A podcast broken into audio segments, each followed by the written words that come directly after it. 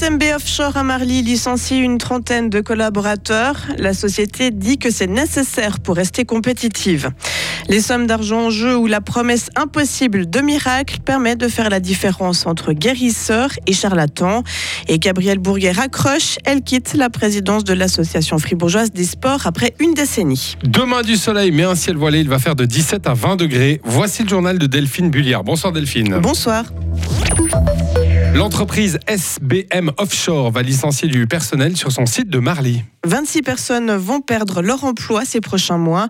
Selon nos informations, une procédure de consultation en vue d'un licenciement collectif vient de s'achever entre les employés et l'entreprise spécialisée dans les équipements maritimes pour l'industrie pétrolière. Mehdi Piquant, l'entreprise a décidé de concentrer une partie de ses activités hors du canton de Fribourg? Oui, conséquence, plus d'un tiers des employés actifs à Marly vont être licenciés au compte-gouttes ces prochains mois. Au total, ce sont donc 26 personnes sur les 60 66 qui travaillent dans la commune sarinoise qui vont perdre leur travail. Décision difficile qui a été prise pour rester compétitif sur un marché de plus en plus concurrentiel. Voilà ce que nous a dit Luc Gillon, administrateur de la société basée à Marly. Il nous a assuré que la procédure de licenciement s'était déroulée dans un bon climat, de façon consensuelle. Le site SBM Offshore de Marly emploie du personnel spécialisé dans les finances, l'administration et les ressources humaines. Selon nos informations, les personnes congédiées sont majoritairement de jeunes employés âgés en moyenne de la trentaine. De par leur profil, la société estime que ses collaborateurs ont de très bonnes chances de retrouver rapidement un emploi. Mais est-ce que ces licenciements signifient que la multinationale va quitter Marly, Mehdi? Alors non, assure la société néerlandaise, la présence reste garantie. Nous sommes heureux ici, il y a simplement la nécessité de regrouper certaines choses pour rester compétitif, les mots de l'administrateur de la société même constat du côté de la promotion économique du canton de Fribourg qui n'a pas reçu de signaux laissant imaginer un départ. D'autres activités pourraient même être développées à l'avenir dans la commune fribourgeoise. Et enfin, du côté des autorités locales, on est sonné par cette annonce, mais on est rassuré de savoir que SBM Offshore compte rester à Marly.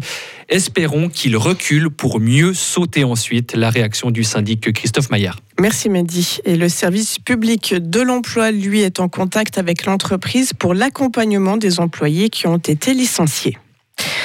Crémo sera dirigé par un duo. L'entreprise fribourgeoise annonce aujourd'hui l'engagement d'un nouveau directeur général. Ralph Perrou relayera l'automne prochain Frédéric Métraillé, qui, est, lui, qui lui restera dans l'entreprise comme responsable des opérations. Ralph Perrou est actuellement le directeur de Fromage Gruyère. Le duo devra notamment mettre en place le programme CAP 2027, qui a pour but de moderniser l'entreprise dans les quatre prochaines années. Les guérisseurs et les faiseurs de secrets connaissent un fort succès.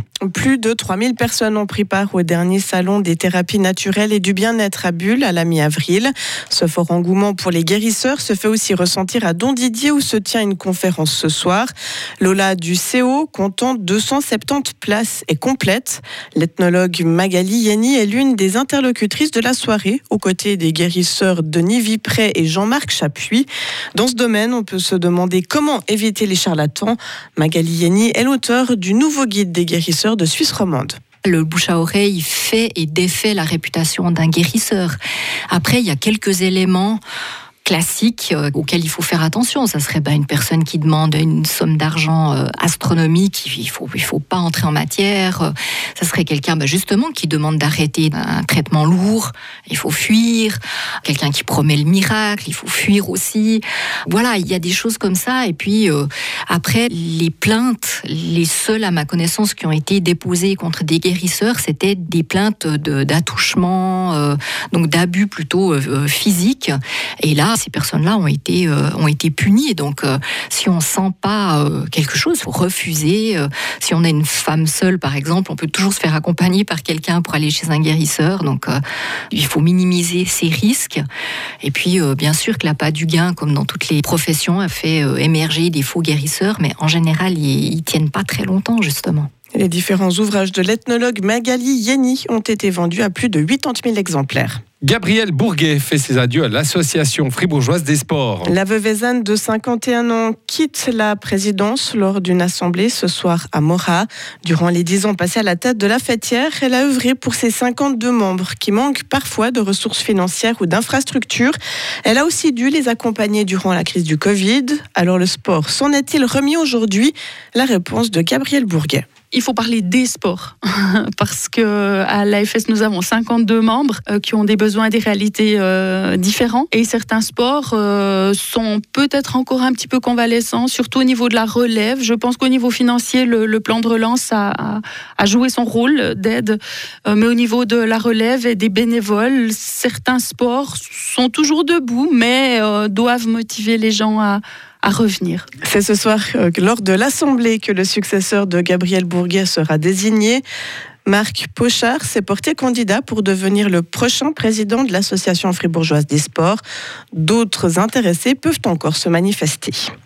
Et puis enfin, 28 000 personnes sont contre l'augmentation des prix dans les transports publics et le font savoir. Elles ont signé une pétition déposée cet après-midi à Berne. Le texte demande aux membres de l'Alliance Suisse Pass de revenir sur l'augmentation des tarifs annoncés récemment. La décision doit encore être approuvée formellement par les membres de l'organisation et par le surveillant des prix. Pour faire un comptage, hein, il y a 28 000 une parce que Marie-Pierre m'a dit qu'elle en faisait partie. Ah bah voilà. On voilà. peut-être qu'elle fait partie des 28 000. Non, non, elle n'était pas encore comptée. Elle n'était pas, encore. elle pas encore C'était pas encore exprimé parce qu'elle n'a pas parlé depuis 4 jours. Ah bah et donc voilà. maintenant on le sait. Donc ça, chaque voix compte, même si une eh pétition, on le sait, ce n'est pas contraignant. C'est ça. Retrouvez toute l'info sur frappe et frappe.ch.